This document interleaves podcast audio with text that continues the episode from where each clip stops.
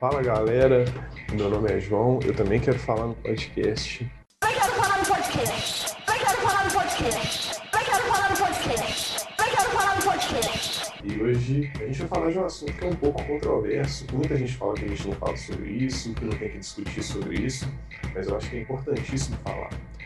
É, eu fui criado dentro dessa cultura, né? eu não falei ainda, mas é cultura futebolística mas hoje eu tenho uma convidada super massa, super especial e que está sendo muito massa essa troca que a gente tem tido, que é a Paula Árvores, que eu e Joyce conhecemos como Paulinda. E aí, Paula, como é que você tá? Tudo bem? Ei, João, tudo bem e você? Agradeço Não. demais o convite, viu? Achei, e já parabenizo demais você e Joyce pelo, pela essa iniciativa, né? Que, que realmente às vezes a gente precisa ouvir de pessoas próximas, né? A gente escuta às vezes vários podcasts que não são de pessoas tão conhecidas e ver esse projeto eu só tenho que agradecer e me sinto muito honrada pelo convite. A satisfação é toda nossa. Eu acho que assim, uma coisa que eu tenho falado muito com os meus que eu tenho pensado e tenho falado com as pessoas próximas de mim é que a gente tem que começar a valorizar a galera que tá perto da gente, né?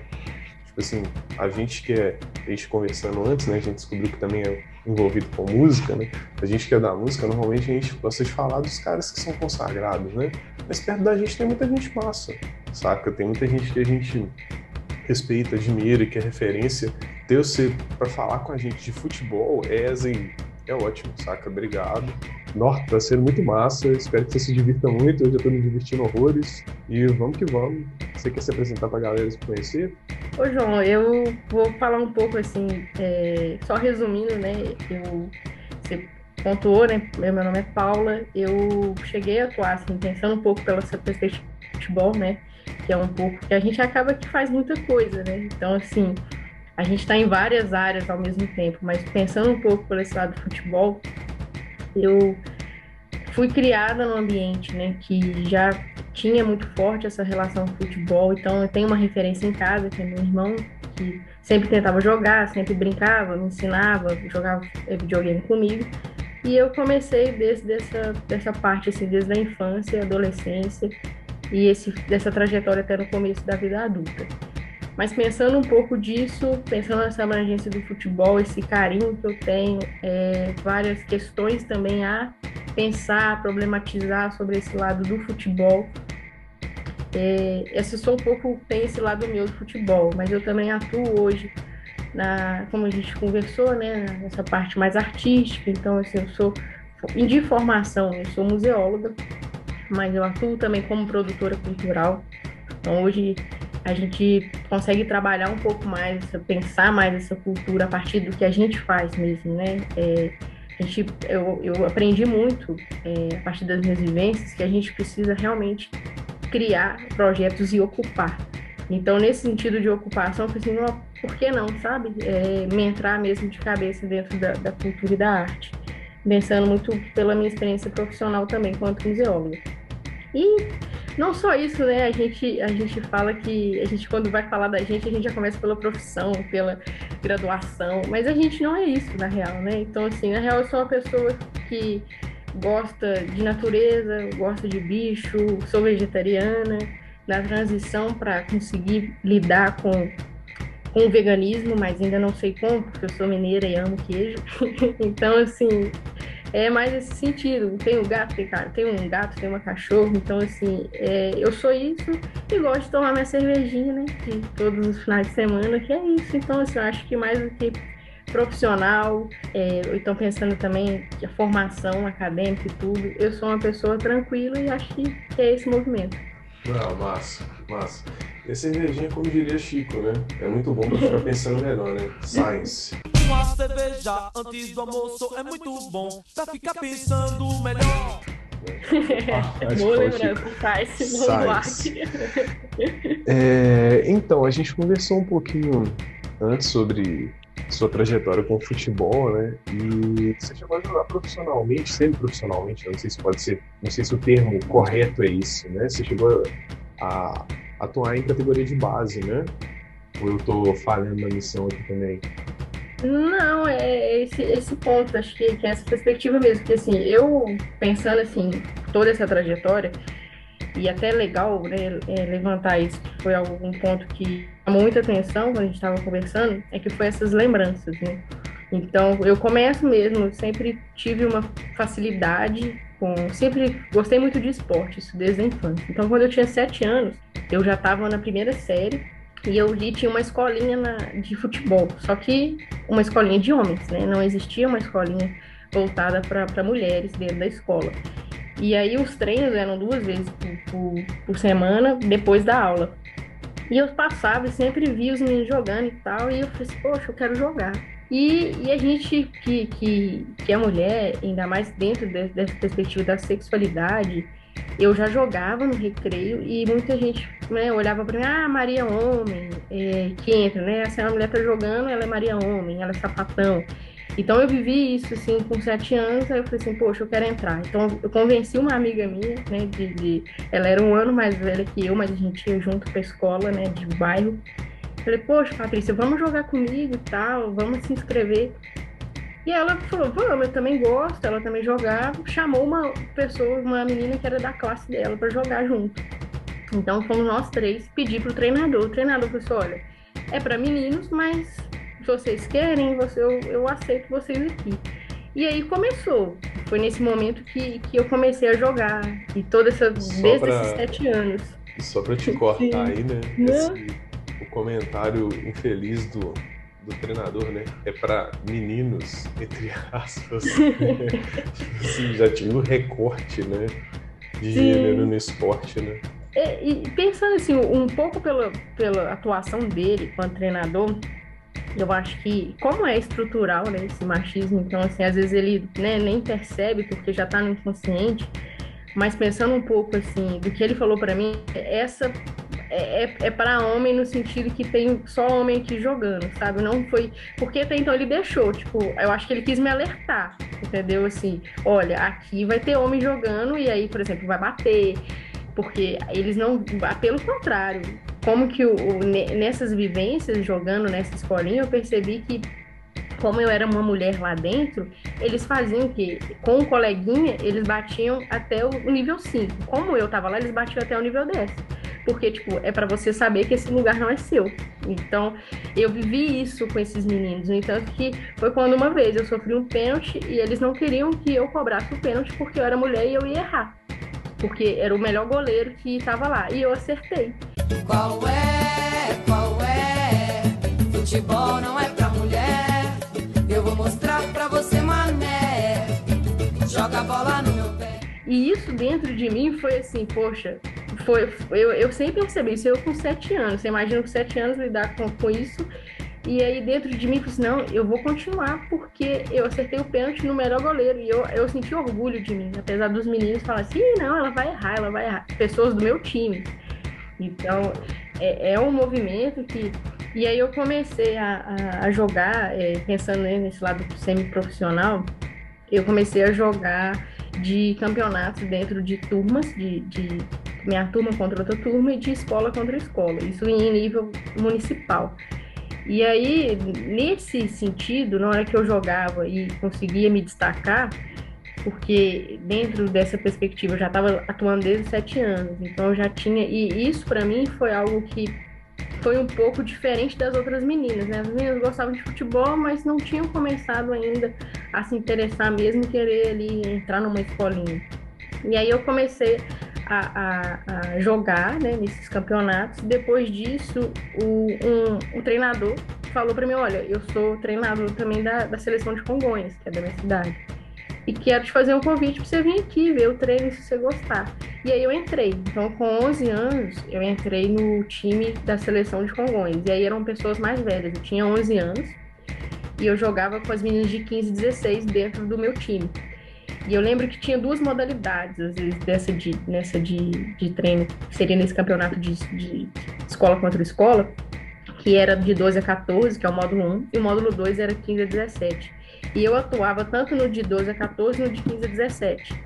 E aí ele me viu no de 15 a 17 me chamou. E aí eu fui, aí eu comecei a jogar. Eu joguei vários campeonatos pela cidade, assim, visitei várias cidades de Minas, participei de campeonatos como o Gine.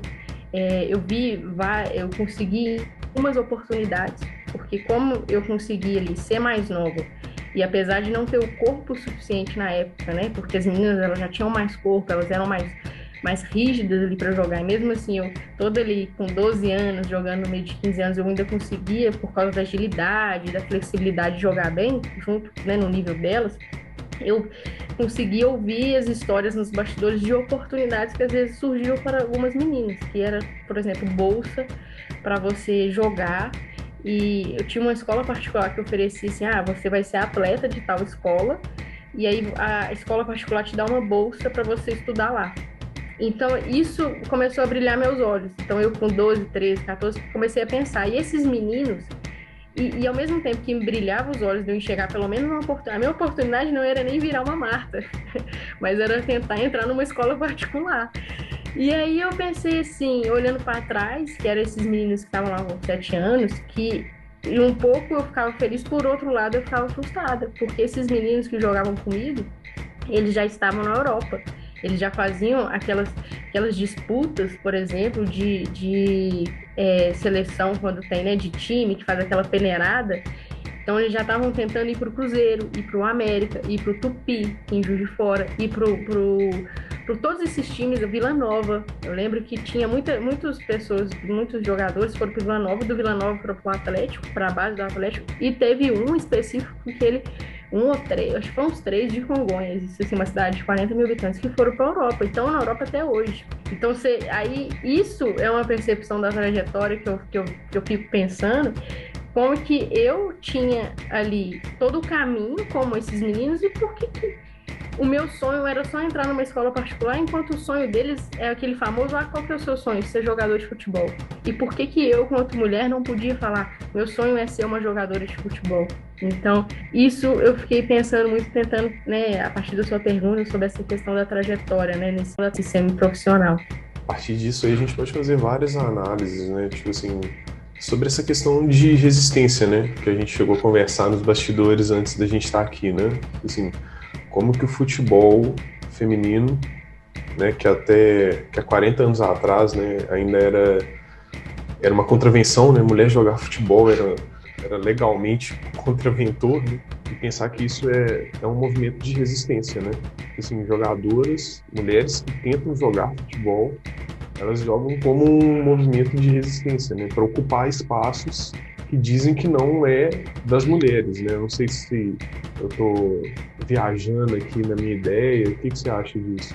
Não, eu penso que é bem isso que você falou. Eu, eu penso que a partir do momento que as mulheres elas começam a tentar, né, porque é uma tentativa de ocupar esses espaços, até porque esses espaços, de fato, como é algo bem específico o futebol, porque, por exemplo, eu não consigo chegar lá ter uma peneirada, igual, por exemplo, um homem vai lá e fala, ah, eu quero ser jogador, vou ali no Vila Nova, vou pegar um time da Série D e vou tentar jogar. Não.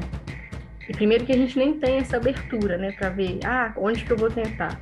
Então, assim, é uma tentativa de ocupar esses espaços e é uma resistência, porque foi até algo que, que a gente acompanhou, né, sobre a questão de que sai várias notícias. Então, assim, a gente vai tentando ocupar esses espaços, principalmente essas mulheres que já estão ali tentando. Então, assim, é, algumas pessoas que tentam se profissionalizar. Se a gente pegar essa, essa, essas pessoas, essas mulheres que estão na, na Série A do, do Campeonato Brasileiro. Mas aí a gente vem e vê uma, por exemplo, aquela fala do dirigente do Santos. Ao mesmo tempo que ele tenta pensar sobre isso, a gente pensa ocupar, tentar ocupar esses espaços. As notícias que chegam é do próprio o ex-conselheiro do Santos falando que é um lixo, né? Que foi algo que que tava que caiu muito, né, nas matérias. Então é, é uma é. tentativa de ocupar.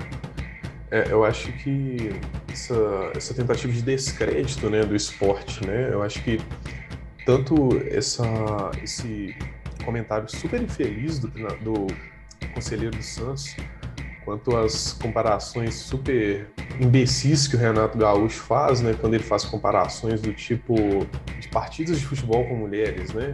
Não sei se a gente chegou a conversar sobre isso nos bastidores, mas é, Renato Gaúcho, quando o Grêmio ganhou de São Paulo, ele fez uma comparação do tipo assim, a galera chegou para ele e perguntou assim, é, o Renato, você ganhou de São Paulo, São Paulo teve mais de 70% de posse de bola tal, aí ele chegou e falou algo do tipo assim, ah, o São Paulo é aquele cara que leva a mina pro rolê, paga tudo para ela tal, fica até 5 horas da manhã. Aí quando chega 5 horas da manhã, chega um cara, dança com ela 5 minutos e leva ela para casa. Uma coisa que eu acho que é muito problemática ainda no futebol é porque os espaços ainda são ocupados única e exclusivamente por homens, né? Os espaços de gestão do esporte são ocupados única e exclusivamente por homens, né? E aí os homens se pronunciam de forma extremamente machista, infeliz, dentro do ambiente do futebol, tá autorizado fazer aquele tipo de coisa, né? Sim, mas todos esses comentários, eles só reforçam todo um espaço. Então, o espaço já é ocupado por homem.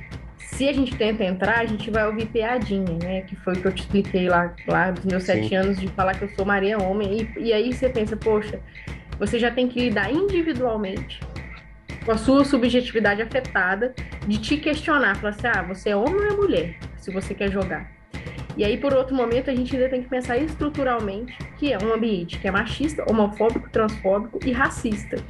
É. E aí a gente entra, e aí como que as mulheres podem ocupar esse espaço?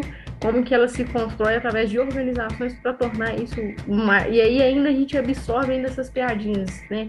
E toda essa estrutura, que aí seja falando que o Campeonato Brasileiro é um lixo, seja seja a televisão, que às vezes a Globo ela começou a televisionar, né, a, a Copa do Mundo em 2019, e que eu fiquei muito feliz, eu fazia questão de ligar a televisão, ir para um bar, às vezes era 11 da manhã, meio-dia, e eu ia para poder só dar audiência, porque eu não tinha televisão em casa, mas eu pensei, eu vou assistir. E às vezes eu chegava no bar, e às vezes eu, eu, eu era muito engraçado, porque eu ia num bar que eram de mulheres, e a televisão tava ligada. E eu falei assim, poxa, por que, que você não tá assistindo o, a Copa do Mundo Feminina?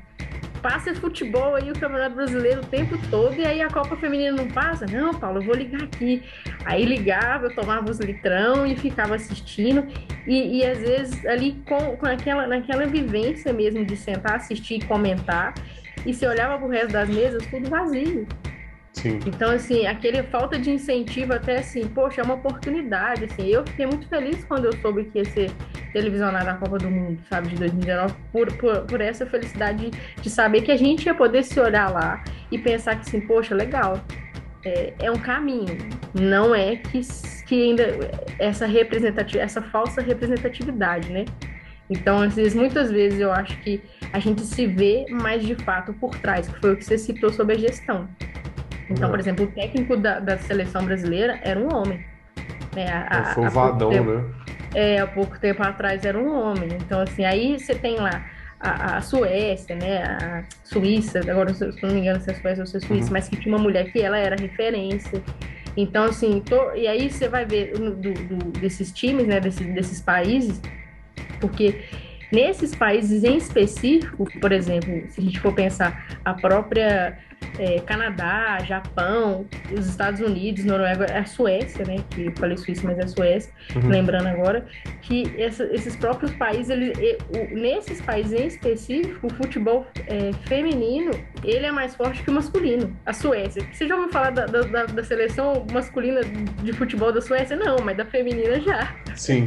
É, não, a último, o último grande feito da seleção da Suécia masculina foi sediar a Copa de 62, se eu não me engano, né? Não, isso a gente... A feminina foi vice-campeã em 2003 e já chegou em várias finais da, da, Copa do Mundo da, da, feminina, né? Sim, não, e se pensar, por exemplo, né, os Estados Unidos, né, que tem a seleção mais forte de futebol, né? Assim, várias jogadoras ali são referências, né? Megan Rapinoe, é, Alex Morgan, é, várias jogadoras, né? E você não sabe, futebol masculino não joga nem Copa do Mundo, né? Tipo assim, há três anos atrás na Rússia, os Estados Unidos, a seleção masculina de futebol dos Estados Unidos não tava, né? E já a seleção feminina passeou na Copa do Mundo, né? De 2019, né? O futebol de.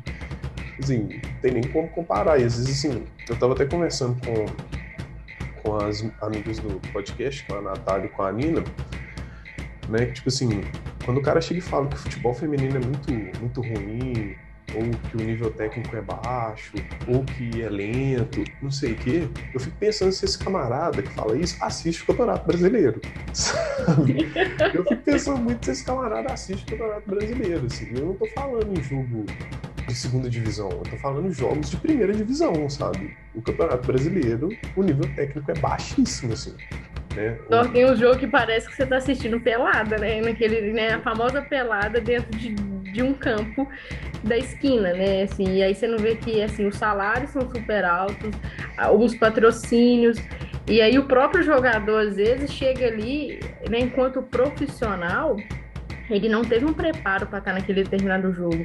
Mas é, e aí é todo o movimento que eu penso assim, se existe até o lado profissional dele, né? Independente do, jo do jogador que seja, do time que seja, e, e, como que as mulheres, às vezes, elas estão ali empenhadas, porque sabe que já é um caminho difícil, e elas se, elas se colocam muito profissionalmente. Não sei se você já reparou toda a entrevista da Marta pós-jogo, né? Principalmente pela seleção, ela se coloca ali muito com emoção. E ela tá ali, ó. A Marta, ela, ela é referência hoje, né? Então, assim, todo esse movimento, toda essa trajetória, todos esses, é, os títulos, né, como o melhor do mundo. E a gente não consegue, às vezes, olhar para ela da de, de, devida importância, né? Eu não falo nem financeiro, Sim. mas a devida importância. Ela vem ganhando, né, um, um pouco mais de, de patrocínio, de tudo isso. Ela tá lá no, no, no Orlando, né? Que, que, é o, o, o, o time que ela joga. E aí ela faz a vida dela, ela escolheu um, um, lugar que não é o país dela, porque foi onde é. ela está vivendo, né? Então, assim, porque onde que abraçou as oportunidades que ela, ela não seria quem ela é, toda essa trajetória dela se ela conseguisse, mas ela abre caminho, mas não é suficiente se a gente for refletir o que é necessário hoje para tudo, sabe? Se começar junto com esses times do Campeonato Brasileiro, Santos, Corinthians, né, o que for. É, se você pensar que o time atual campeão, né? Ele é uma péssima referência de comportamento, de postura, né? Assim, o atual campeão brasileiro, ele acha que nesse período de pandemia tem condição de receber público no estádio, né? Em primeiro lugar, né? O, o, o atual campeão brasileiro também acha, né? Tipo assim, um jogador dele tá no cassino clandestino dando rolê é a coisa mais normal do mundo, né? Assim, não, tá massa, o cara tava de férias, é direito dele, o cara vai onde ele quiser, né? Tipo assim, 2.500 pessoas morrendo por dia para grande, esse grande clube não significa porra nenhuma, né? É, eu acho que esse é o problema, esse é um, uma questão que eu tenho pensado muito sobre o legado, ou sobre é, o legado mesmo que o futebol masculino tem trazido para a gente, porque, tipo assim, o futebol masculino, ele não entende a importância de conscientizar as pessoas, né? O futebol masculino hoje ele está muito preocupado em realmente só gerar grana, sabe? Tipo assim, a gente precisa de grana é, porque a gente tem mercado, a gente tem público e tal. E o futebol feminino não, né? Tipo assim, você pensar, você falou da Marta, né? A Marta seis vezes melhor jogadora do mundo, maior artilheira de Copas do Mundo, ela tem que dar uma entrevista com aquela, né, no dia da eliminação contra a França, né, que assim, ou oh, assiste futebol feminino, apoia o futebol feminino, né, tipo assim, ela não, ela, sabe, é, é uma pessoa que está em outro nível né? É, é uma das pessoas que foi considerada uma das pessoas mais importantes pela Forbes, mas ela é, ela é mais importante lá fora do que aqui, né? Tipo assim, uma referência como ser humano, que eu acho que é importante, ao contrário de muitos jogadores, tipo aquele que joga no Paris Saint-Germain, que muita gente adora ele, mas que no final ele é só um playboy babaca mimado, né? de merda? de merda Sim, completamente. Ainda pensar assim, a própria Formiga, sabe? Quanto ela se doou pro futebol. Ela foi terminar a carreira com ela por mais de 40 anos. Então, assim, quando você pega a referência né, de idade, de todo, da forma que ela se doou e ela estava lá, e, e, todo, todo jogo, jogo após jogo, e a idade dela, ela se doando, própria Cristiane. Então, assim, a gente pensa né, muito sobre a Marta, mas não no sentido de apagar as outras jogadoras. Então, assim, é legal a gente falar dela no sentido que ela tem registros, né, como campeã, então pela trajetória dela fora do, do, do, do país, porque ela não tá, não tá aqui dentro e ela nos próprios times que ela atua, a trajetória dela de ser a melhor do mundo. Então, assim, a gente fala, né? E lógico que é legal a gente falar das outras jogadoras, a gente conhecer as histórias dos jogadores também, mas a, porque a marca é algo mais específico. Porque a gente gosta de. E como a gente fala da trajetória de Ronaldo Fenômeno, Romário, Rivaldo, a gente vai falar da trajetória da marca. Sim mesmo diante disso, né, a gente vê a gente se depara com situações que são muito bizarras também, né, Paulo? É, eu estava fazendo uma pesquisa para a gente conversar aqui, eu vou citar algumas coisas dessas pesquisas que eu li, assim, é, por exemplo, a Sport Bus, ela comparou o prêmio da Libertadores do Flamengo de 2019. O Flamengo ganhou de prêmio 1 milhão e 400 dólares, eu acho. E o time feminino do Corinthians, que é o time que arrasa quarteirão do Campeonato Brasileiro, ganhou 350 mil. E uma outra coisa que eu queria citar aqui também, né? Não só na questão do prêmio, né? É sobre a questão do, do ambiente do futebol, né? É, a contratação recente pelo Atlético do condenado técnico Cuca, né? Apesar das manifestações das torcedoras, né? Mesmo o, o, futebol feminino ocupando certos espaços, né? Eu acho que eu li essa semana que um, o jogo do Botafogo foi narrado por uma mulher pela primeira vez em rede nacional, né? Aberta, e eu li também que o clássico Corinthians e Palmeiras foi é apitado por uma árbitra. Ainda assim, ainda é, a, a, o futebol feminino é tratado com muita discrepância, né? E as torcedoras não é, recebem o crédito mesmo quando se manifestam, né? Sim, porque nesse caso do Cuca específico, até mesmo do Robinho, né, que são casos problemáticos do ponto de vista da, da sociedade, e não entrando muito né, no mérito dessas condenações, até porque a gente só entrando no mérito dessa condenação, a gente pode puxar vários assuntos dentro da sociedade, mas como mulher é muito é, não sei nem se a palavra seria problemático, acho que seria até um, um problemático é um pouco até menos do que é a contratação do Cuca e a própria contratação do Santos na época, quando fez a contratação do Robinho. E aí tiveram vários manifestos. Eu lembro que na época, é, quando do Robinho subiram, né, porque hoje o movimento da gente poder realizar esse tipo de protesto é a internet, né, então eu lembro que subiram várias hashtags para não ser esse essa contratação do Robinho, todo, tudo que se deu. Bebeto, tô em paz, irmão. Isso aí, é, como eu falei aqui, Deus tá me preparando para algo muito maior, entendeu? E o próprio Cuca. Eu lembro que ficaram dias e dias seguidos de campanhas e campanhas na internet a não contratação do Cuca. E eu lembro que nos principais portais de notícias, a Apple Wall, G1, Estadão, se falava muito sobre o que, que era esse processo do Cuca. Então tentava é, mostrar o que estava, o que, que era essa condenação né, do Cuca. Daquilo eu não devo nada para ninguém, sabe? Eu, eu não sou um cara do mal, eu não fiz nada de errado tanto na época do Robin também. E aí, se você pensar esses dados, né, que você trouxe em questão do, do, do valor do prêmio, né, do Flamengo e do Corinthians, essa discrepância, que a gente pode pensar por tudo isso. Por que, que é esse valor, né? Porque na hora a gente vai pensar o valor, poxa, é um valor exorbitante, né? De diferença. Mas o que está por trás disso? Aí a gente ramifica várias coisas, porque patrocínio, tempo na televisão aberta que não tem, tempo do, do, futebol, aí pensar, tipo, todos os, o, todas as questões que faz ser 30, 350 mil e ser um milhão, e, né, um milhão e meio quase que você citou, uhum. e eu não sei se é dólares ou se é reais, aí você uhum. já imagina quanto que é diferente. Aí se for pensar até mesmo o próprio salário da marca, né, que, é, que colocava sempre, né, do, do da diferença do Neymar para a marca dentro da seleção brasileira. Então a gente nem está comparando ele lá no PSG ou ou, e a Marta no, no Orlando Pride, mas a gente está falando sobre ele, os dois na, na, seleção brasileira. E aí, o quanto ela tem de é, prêmio que ele não tem, que ele nunca foi o melhor nenhum. do mundo. Que é nenhum. nenhum. E aí ela só tá na frente dele seis vezes. E Apenas aí o... seis. E lá vem mais! E lá vem mais! Olha a bola tocada, virou passeio! É apenas. E aí, nesse sentido, quando a gente fala sobre tudo isso, né, analisar o valor, é, o porquê que é essa discrepância. Aí a gente enumera vários fatores, né, que, que é o, a diferença. Então, o, o próprio. E isso é, é uma questão que fala assim, poxa, a gente está aqui lutando, lutando para dar um passo para tipo, a Copa do Mundo do, de 2019 ser televisionada em TV aberta, que muitos até não gostaram, porque eu lembro que isso deu um bafafá, pô, vai passar jogo de mulher na TV, passa, né, como se fosse uma novela, né, ah, é. saco, né, e tal. E aí parece que a gente dá um passinho de formiga, sabe? Mas é um movimento que eu falo assim, que ele tem que existir, apesar da gente enxergar que são pequenas coisas, mas se a gente for analisar é, há seis anos atrás, sete anos atrás, e aí já existe estatística que o, o futebol brasileiro ele deu um subiu, né, um, cerca de 30% em investimento. Então é algo que assim é uma luta Eu, eu acho que faz parte de todo um processo de. Existem várias lutas, mas que a gente sabe que para a gente mudar estruturalmente algumas coisas, a gente precisa de lutar.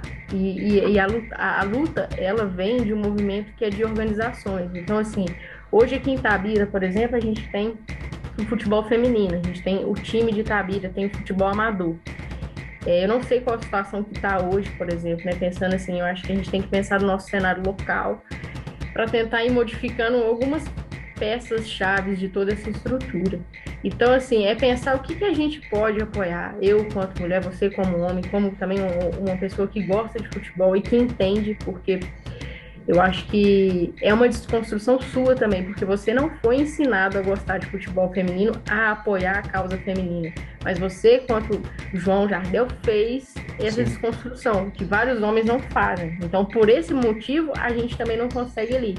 Mas é um rolê que, assim, se a gente começar a pensar nesse cenário local, o que, que, que, que a gente tem aqui em Tabira? Poxa, a gente tem várias pessoas que gostam de futebol, a gente tem o time de Tabira, a gente teve um campeonato de, de, de regional de Itabira, é, de algumas cidades, que, que, eu lembro que tem um time específico de, de Itabira e participou.